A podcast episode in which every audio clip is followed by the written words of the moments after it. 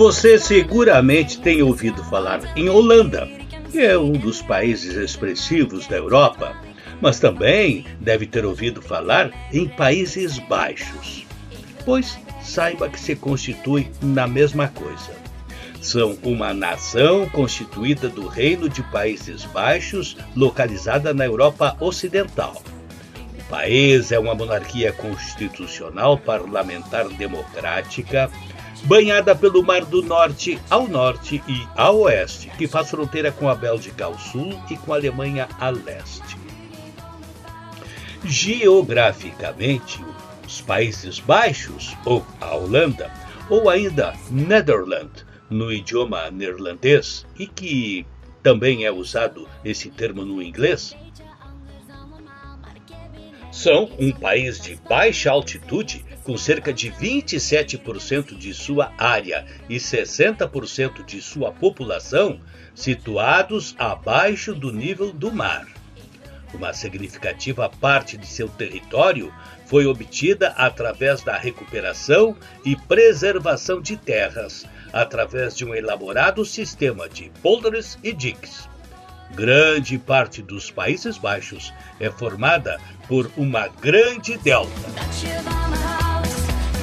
A Holanda é um país densamente povoado que é conhecido por suas tulipas, seus tamancos, a cerâmica Delft, o queijo Gouda, artistas visuais, bicicletas e, além disso, pelos valores tradicionais e virtudes civis, tais como a sua tolerância social, tendo se tornado conhecido por sua política liberal em relação às drogas, prostituição, eutanásia e aborto. É um dos países com melhor qualidade de vida do mundo, fator pelo qual possui um dos melhores IDHs, Índice de Desenvolvimento Humano da Europa e do mundo, segmentado em sua forte política de assistência social e direitos considerados essenciais, como educação, saúde e segurança de qualidade, garantidos em nível máximo a seus habitantes. O país possui uma das economias capitalistas mais livres do mundo. 13 terceira posição entre 180 países, de acordo com o Índice de Liberdade Econômica. E o país também se caracteriza por uma outra coisa: os moinhos de vento.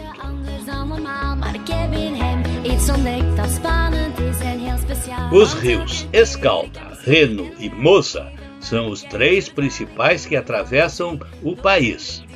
E controlar o seu curso e o aproveitamento das terras nos seus entornos foi uma das questões fundamentais para a estruturação do país. E para isto foram usados os moinhos de vento. A área aterrada era drenada e a água escoada através da ação desses moinhos. Mateus Freita explica não só o funcionamento destes moinhos, mas tudo o que aconteceu em benefício da Holanda em decorrência dos mesmos. O processo pode parecer simples, mas ele é muito engenhoso. Primeiro se isola um pedaço de terra que se deseja proclamar, e em seguida se constrói moinhos que vão drenar o excesso de água desse terreno. E é assim que se proclama novas terras do oceano, fazendo com que toda essa água fique do lado de fora e o terreno que sobra fique seco.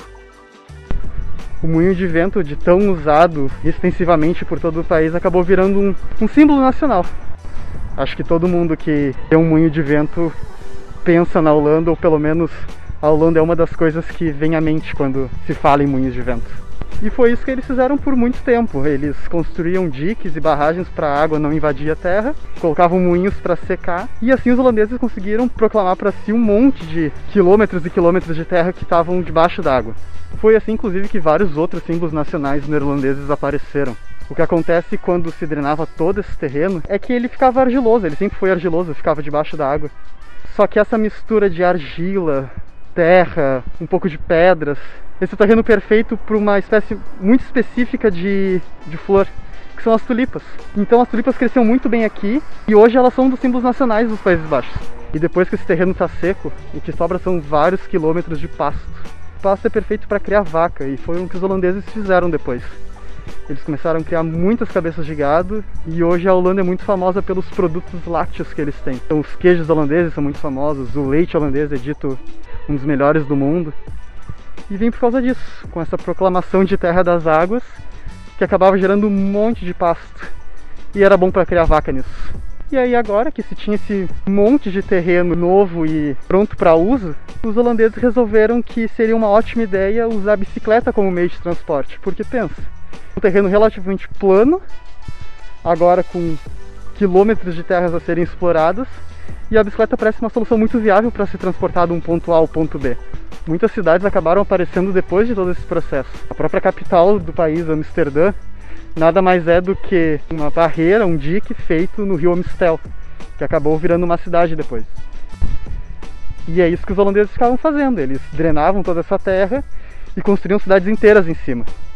Tem um mito, e aí realmente é um mito, de que aquela cerveja Mistel, ela na verdade era feita com as águas do rio Amistel. Isso não é verdade. O que acontecia é que as águas do rio Amistel eram usadas para refrigerar as máquinas da cervejaria.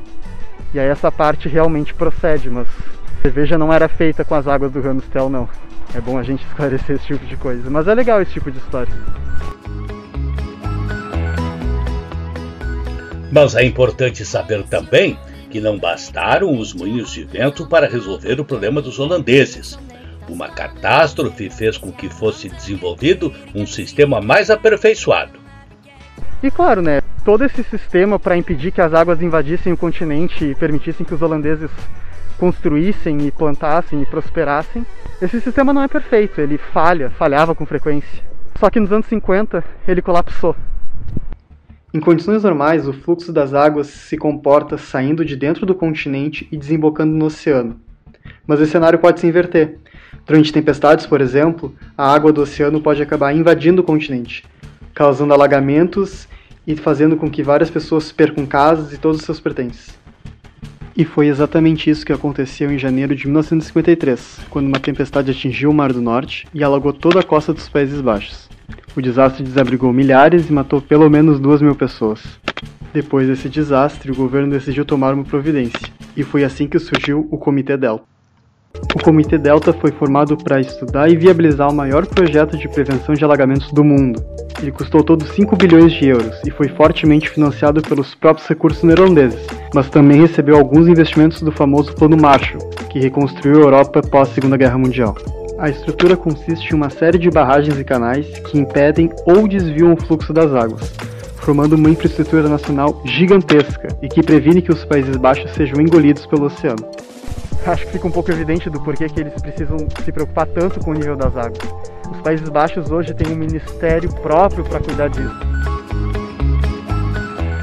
Então, para fechar, e apenas como mais uma curiosidade sobre a Holanda, o nome Dan significa dique. Assim, Amsterdã significa o dique do rio Amstel.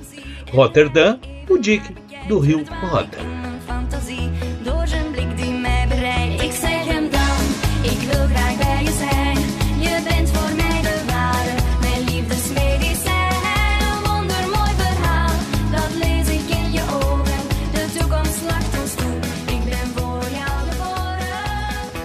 Seguir.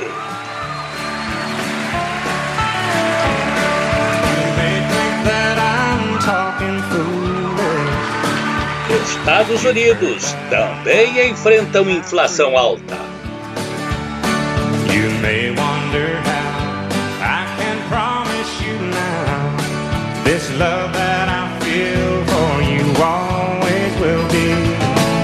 Now you you're not just time